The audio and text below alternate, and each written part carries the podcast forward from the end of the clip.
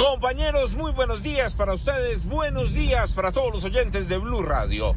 Aquí está la información con los hechos más importantes ocurridos en las últimas horas, no solo en Bogotá, sino también en Cundinamarca. Comenzamos precisamente con la respuesta de las autoridades en Suacha, luego de la denuncia hecha por Blue Radio ayer en la mañana acerca de la falta de alumbrado público de la oscuridad que se está viviendo en la autopista sur. El mismo alcalde encargado envió un comunicado manifestando que es culpa de los criminales, de delincuentes que están quemando los cables, que están quemando hasta las subestaciones eléctricas y todo porque quieren dejar el municipio sin luz. Precisamente esto fue lo que nos dijo el alcalde acerca de lo ocurrido.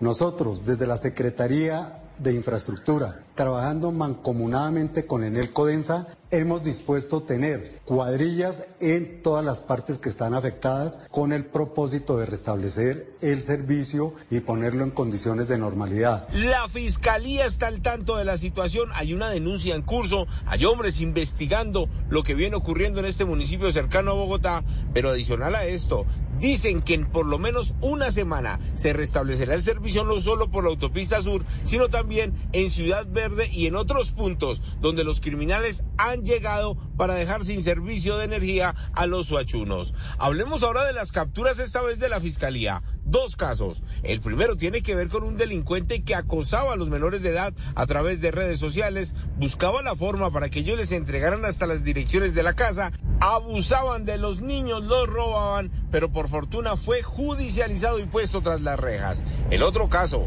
un padrastro que al parecer golpeó a un menor de tan solo nueve años. La mamá lo llevó al médico manifestando que se había caído de un árbol. El menor fallece la investigación a cargo de la fiscalía y es medicina legal quien determina que el menor falleció por un golpe contundente en el pecho. Precisamente la directora de Fiscalías de Bogotá, Leonor Merchan, nos contó los pormenores de estas capturas. Después de esto, en desarrollo de las diligencias investigativas y con medicina legal, acompañados del patólogo de medicina legal, se logró determinar que presuntamente había sido a causa de un puño, por lo que se recolectaron los elementos materiales probatorios, testimoniales, técnicos, para poder vincular a este presunto responsable, al que hoy ya se encuentra con medida de aseguramiento intramural y se le imputó el delito de homicidio agravado. Y mucha atención porque en unos minutos hablaremos del caso de una mamá que está buscando una explicación contundente y clara del por qué llevó a su niño de tan solo siete años